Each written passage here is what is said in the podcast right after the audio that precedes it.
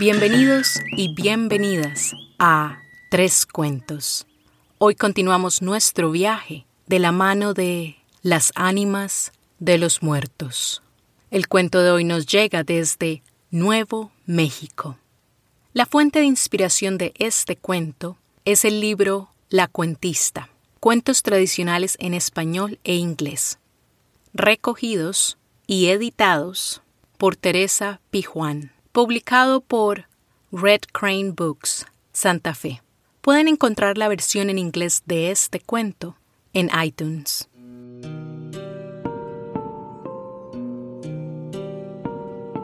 Mi nombre es Carolina Quiroga Stoltz y ahora los y las invito a que presten mucha atención al siguiente cuento, para que no le vaya a pasar a usted.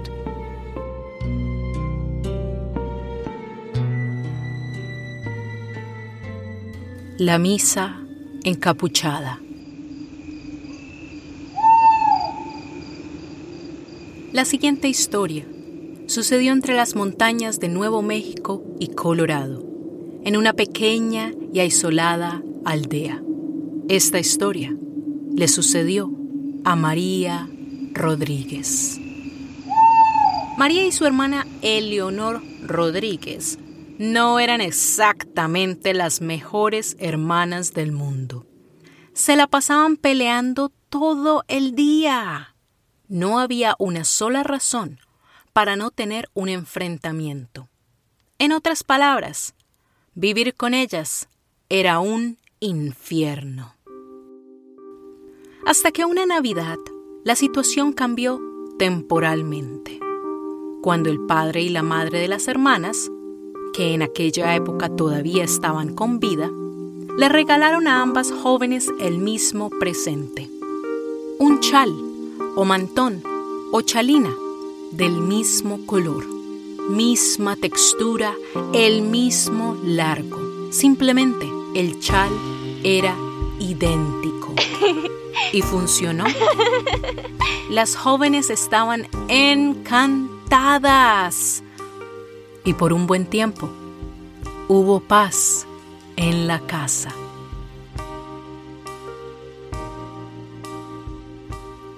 Hasta que un mal día uno de los Charles se perdió y ambas jóvenes comenzaron a culpar a la otra y asegurar que el chal restante le pertenecía a cada una de ellas. Bueno, ahora ese problema estaba en el pasado. La verdad es que recientemente Eleonor Rodríguez había pasado a mejor vida. Ahora el chal le pertenecía solo a María. La Navidad se aproximaba y la familia Rodríguez siempre había llegado a tiempo a la misa de Navidad. Por supuesto, ahora que María era la única representante de la familia, debía hacerlo mejor por ser puntual. En esos tiempos, no habían teléfonos celulares o alarmas que la pudieran ayudar a levantarse temprano para ir a la misa de 6 de la mañana. Así que lo mejor que podía hacer para no quedarse dormida era acostarse a dormir temprano. Pues así lo hizo. Sin embargo, poco después se despertó. Las campanas de la iglesia llamaban a la misa de Navidad. Ciertamente para María parecía como si apenas hubiera tomado una siesta. Igual, se levantó, corrió a la cortina y miró a través de la ventana. Y contempló la nieve caer en esa oscura y fría noche de Navidad. Hasta que divisó arriba de la colina. ¡Oh, no! Las luces de la iglesia estaban encendidas. ¡Ay, no! María se había quedado dormida. Rápidamente, María se puso la blusa, la falda, las botas, el abrigo, los guantes y la última prenda que agarró fue ese chal. Se lo puso alrededor del cuello y sobre la cabeza. Luego prendió la lámpara de queroseno y la levantó, saliendo de la casa e internándose en esa fría y oscura noche de diciembre.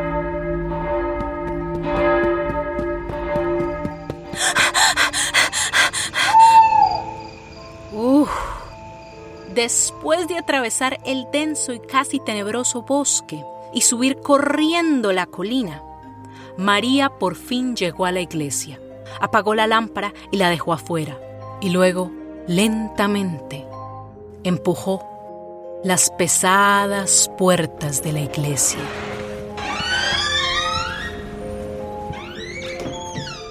Cuando María entra, se da cuenta que absolutamente todo el mundo está allí. María ni siquiera recuerda que en la aldea vive tanta gente. Pero luego hace memoria y piensa, es Navidad.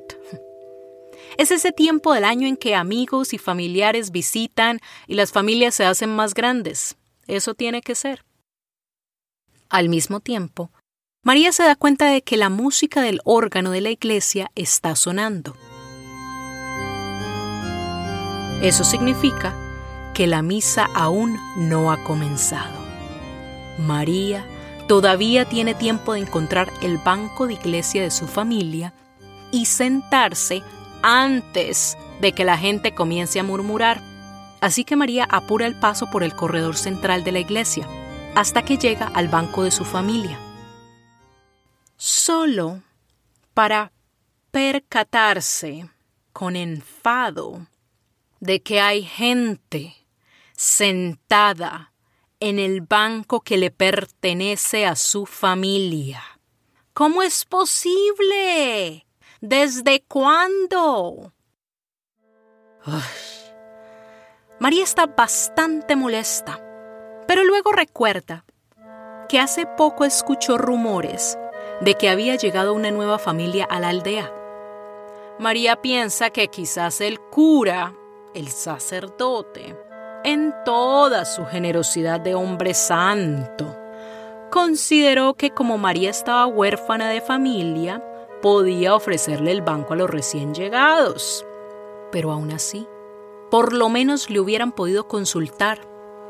En fin, María no iba a armar un lío ahora. Ella puede lidiar con este inconveniente después de la misa.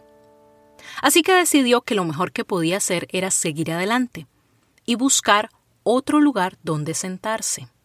Pero en ese momento, una de las personas sentadas en el banco de su familia suavemente le tomó la mano izquierda. ¡Ugh! Obviamente, esa persona quiere hablar quizás disculparse con María por el abuso de confianza. Ay, la verdad es que María no se siente con ganas de hablar, especialmente con un extraño. Pero en fin, es Navidad. Y durante esas fiestas hay que ser cortés, amable, o por lo menos pretenderlo. María se agachó para escuchar lo que aquella persona tenía que decir. Pero lo que le susurraron al oído no era exactamente lo que María esperaba escuchar. Siéntate. Siéntate con tu familia. ¡Ugh! María se sentía insultada. ¡Qué atrevimiento el de esta gente! Llamarse a sí mismos su familia. ¿Quiénes se creían? Pero luego María recuerda que es Navidad, y durante estas fiestas todo el mundo es amable y hasta los vecinos que se odian de la noche a la mañana son buenos amigos. María considera sus opciones, sentarse o seguir adelante.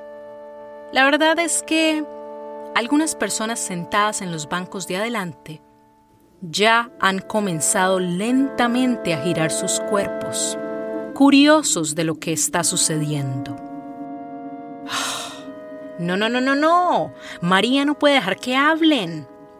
Así que de mala gana se sienta en el espacio que las tres personas sentadas en el banco de su familia han dejado para ella. En el momento en que se sienta, la música del órgano se detiene. La misa está a punto de comenzar. Un incómodo silencio llena el espacio y luego, después de un minuto de silencio, la música del órgano comienza a sonar de nuevo. María piensa, algo raro debe haber sucedido. El cura nunca salió. Debe haber algún tipo de retraso. Ah, sí, claro. Ahora María recuerda que el año anterior algo similar sucedió. El monaguillo quedó atrapado en una tormenta de nieve y el cura y otros hombres de la aldea tuvieron que salir a buscarlo antes de que el pobre joven quedara como una paleta. Claro que sí, esa debe ser la razón. Mientras María está distraída en sus recuerdos, su cuerpo comienza a sentir que la temperatura en la iglesia ha subido. Hace calor. Y eso que en esos tiempos no había calefacción. María también se percata que las personas sentadas en los bancos frontales han comenzado a quitarse las capuchas o los chals. María siente que debe hacer lo mismo. Cuando se baja el chal, se da cuenta de que la persona sentada a su izquierda la mira fijamente. Ah. María no se siente de humor para hablar con desconocidos, pero luego recuerda que en la Navidad todo el mundo debe ser amable. María gira la cabeza hacia su izquierda, forzando una sonrisa que no siente.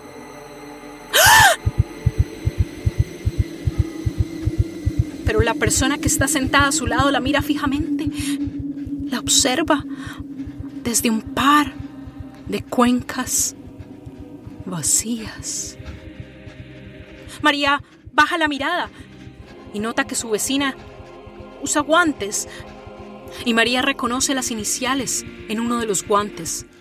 E. R. Ay, no. ¿Será posible? ¿Será posible que sea Eleonor Rodríguez?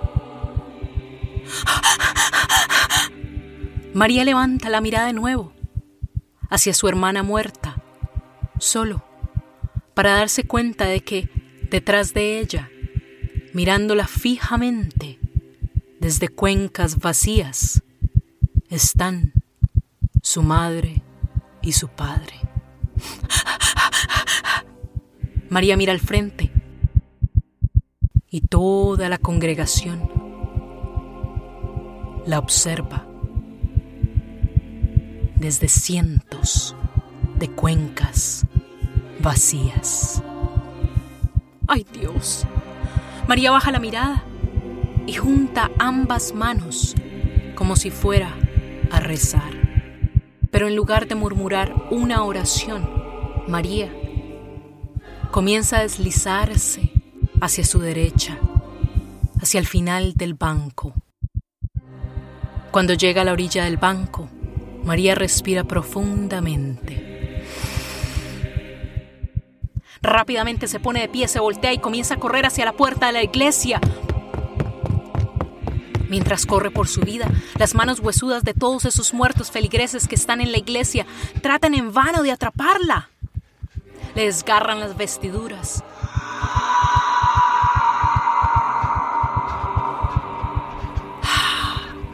Pero una mano casi logra el deseo de muchos. La mano huesuda de su hermana muerta Agarra a María por detrás, jalándola desde el chal. Oh, la jaló tan fuerte que casi ahorca a María. María se voltea a enfrentar a su hermana. Forcejean la una contra la otra hasta que por fin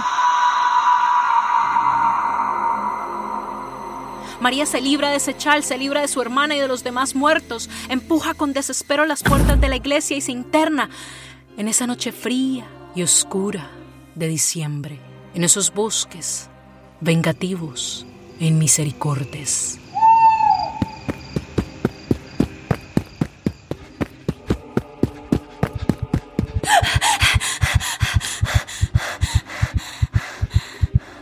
Después de correr por lo que pareció horas, María se detiene en un claro del bosque para respirar. Mira atrás, pero los muertos ya no la siguen.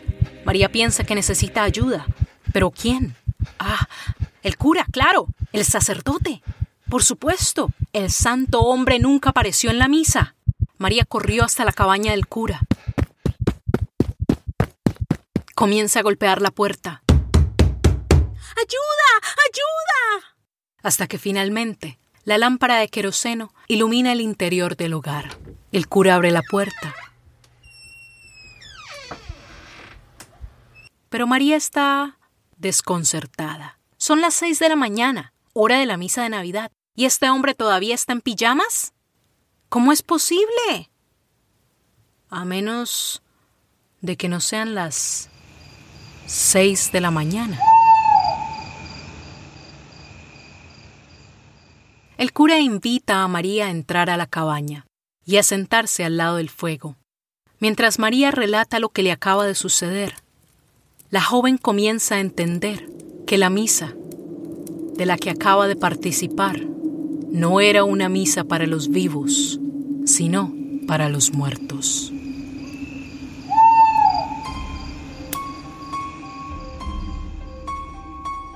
Cuando finalmente el cura estaba listo, ambos se dirigieron hacia la iglesia.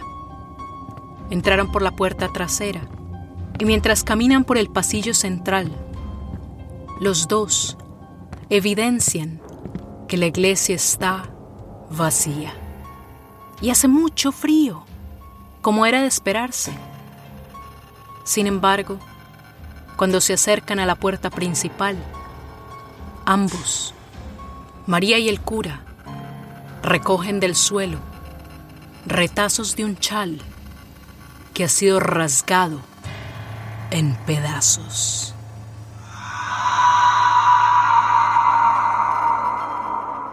Desde entonces, mi madre siempre me dice que tenga mucho cuidado cuando adquiera algo de segunda mano o cuando alguien me regale algo que ha pertenecido a otra persona porque cada objeto trae una memoria consigo.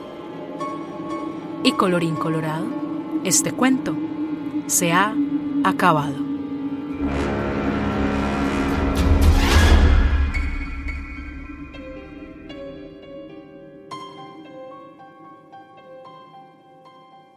Muy bien, mis queridos oyentes, Imagino que algunos de ustedes estarán preguntándose acerca de aquellos objetos que adquirieron en una venta de garaje o que heredaron de algún pariente o amigo o amiga.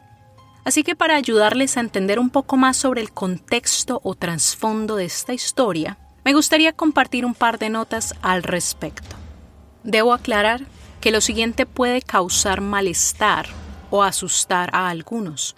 Igualmente, aunque las siguientes notas tienen connotaciones o fuentes religiosas, en ningún momento es mi deseo evangelizar o criticar. Simplemente quiero que conozcan más sobre la creencia de las almas que penan y que no descansan después de morir porque dejaron asuntos pendientes. Si es verdad o no, a mí no me consta. Pero sí creo que la creencia en el purgatorio le da un respiro a muchos, al pensar que si aquellos que hicieron mal en vida no lo lograron pagar ante la justicia de los hombres, por lo menos lo harán bajo la justicia divina. La primera anécdota la encontré en el libro Sáquennos de aquí, una entrevista de Nikki Eltz a María Sima, publicado por Dida Book en diciembre del 2014. María Sima es una mujer austriaca muy devota que ha dejado constancia de cuánto ella ha ayudado a las almas del purgatorio. La anécdota nos dice que un día María fue invitada a quedarse en una casa y allí ella fue testigo del siguiente evento. Recientemente el dueño de la casa había enviudado y desde entonces algunas cosas extrañas habían comenzado a suceder. María accedió a quedarse en la casa y a ayudar.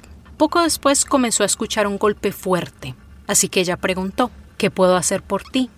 El golpe se hizo más y más fuerte y más cercano. Ahí fue cuando María vio un animal que jamás había visto en su vida. Luego, vio cuando una serpiente se deslizó por detrás de ese animal y lo devoró. Fue entonces cuando la visión desapareció. Al siguiente día, María le describió a un amigo el animal que había sido devorado y todo indicaba que era un rinoceronte. Allí fue cuando María concluyó que ese animal representaba un corazón frío y testarudo. Cuando habló con el viudo, fue que entendió lo que sucedía. Tiempo atrás, la esposa del hombre había tenido un altercado con una vecina. La vecina trató por todos los medios de solucionarlo, pero la rencorosa mujer nunca lo olvidó.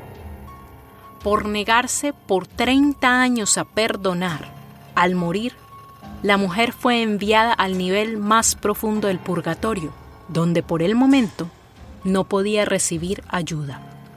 Se dice que los niveles más profundos del purgatorio son los que están más cerca del infierno.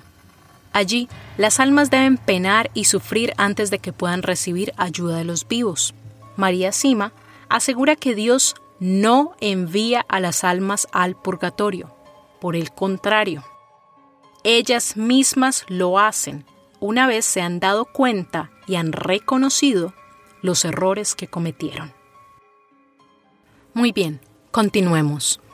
En el libro Entre el cielo y la tierra, historias curiosas sobre el purgatorio, escrito por María Vallejo Naguera y publicado por Vari Editores, la autora nos relata la anécdota de una monja alemana que en 1921 y 1928 escribió un tratado sobre el purgatorio. La anécdota nos cuenta que la monja estaba en su celda en el convento donde vivía, cuando de repente tuvo una visión. Una mujer con un aspecto tenebroso, chispas de odio en sus ojos y toda cubierta de harapos. Estaba toda sucia y tenía heridas en las manos. Sin embargo, lo que realmente asustó a la monja fue que la visitante tenía un clavo atravesándole los labios y su lengua estaba toda enroscada en una forma grotesca. Como el alma en pena no podía hablar, la monja comenzó a rezar, hasta que el clavo se aflojó y el alma de la mujer pudo articular algo. El alma en pena le dijo que ella estaba en uno de los niveles más profundos del purgatorio donde sufría incesantemente. Penaba porque en vida había pecado con las palabras constantemente se la pasaba criticando a todos. Algunas veces lo hacía solo para divertirse y otras veces para ganar popularidad. En el momento de su muerte, Dios le mostró que sus críticas habían herido muchas personas. Ahora penaba por lo que había hecho y también porque nadie se acordaba de ella. La monja comenzó a rezar por el alma de esta mujer y tiempo después, el alma la visitó de nuevo, contenta, agradecida e irradiando paz. Muy bien, mis queridos oyentes, vamos a terminar el programa con un cuento más. Esta historia también nos llega del mismo libro La cuentista y se llama El maestro de escuela.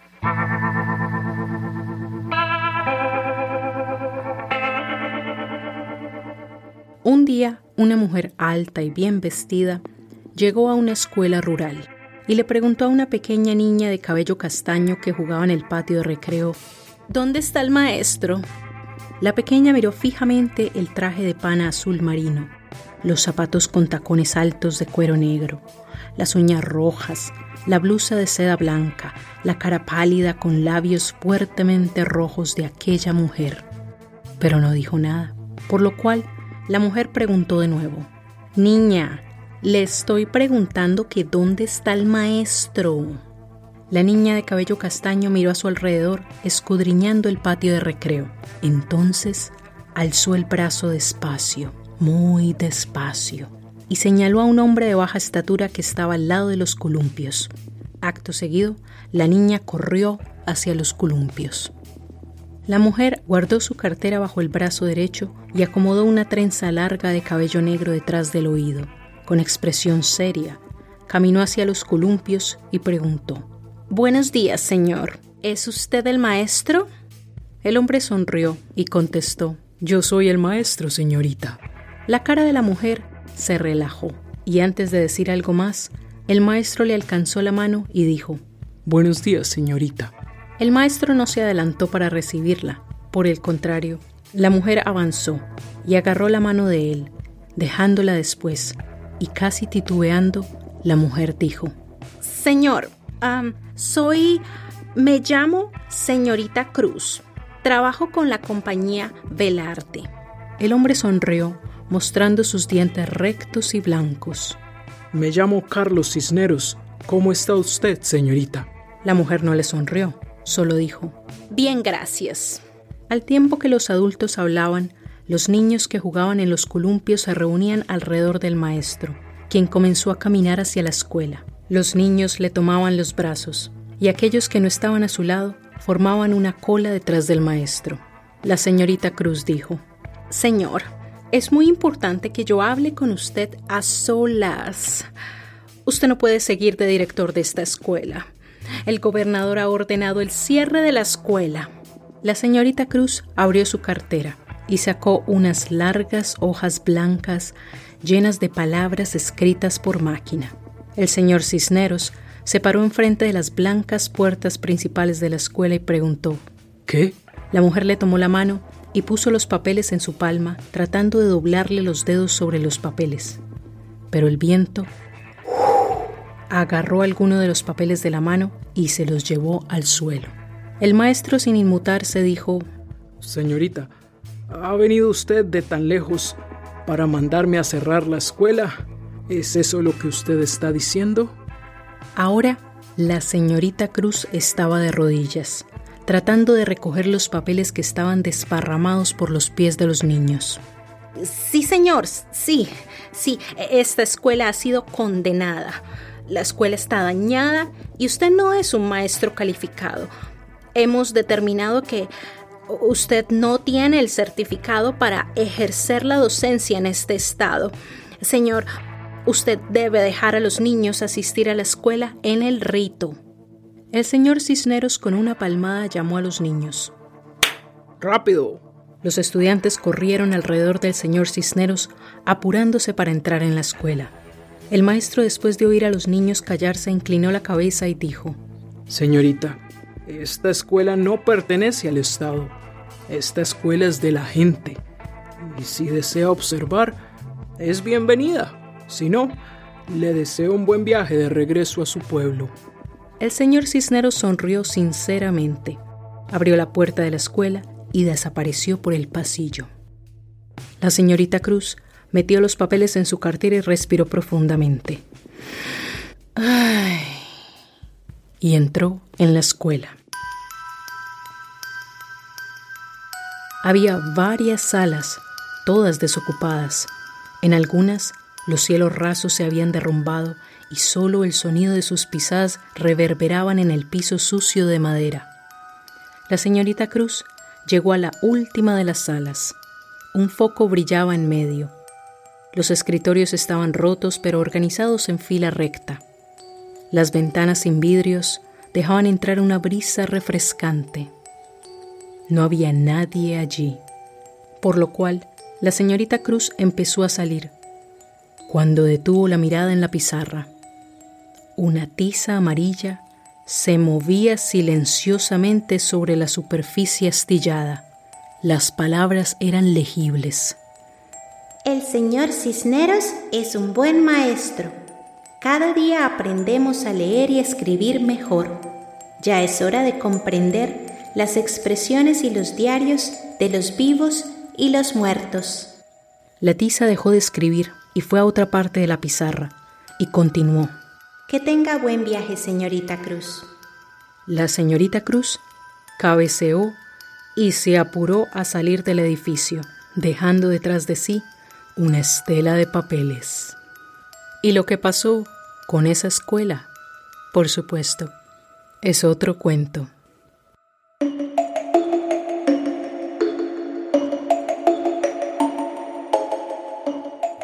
Y eso es todo por hoy. Mi nombre es Carolina Quiroga Stoltz y Tres Cuentos les aconseja que dejen a un lado los rencores. Porque si somos sinceros, nadie sabe realmente lo que le pasa a nuestras almas al otro lado. También les aconsejo que si se interesan en adquirir alguno de los libros que mencioné, no los vayan a leer en la noche. Y con esta historia hemos finalizado la serie de las ánimas de los muertos. En el siguiente episodio, daremos inicio a una aventura que nos llevará por las mitologías de nuestros ancestros indígenas. Este podcast fue producido, grabado y editado por Carolina Quiroga Stoltz. La música y los efectos de sonido fueron descargados de la biblioteca de audio de YouTube y freesound.org. La lista de créditos por canción la pueden encontrar en la transcripción. Nos escuchamos pronto. Adiós.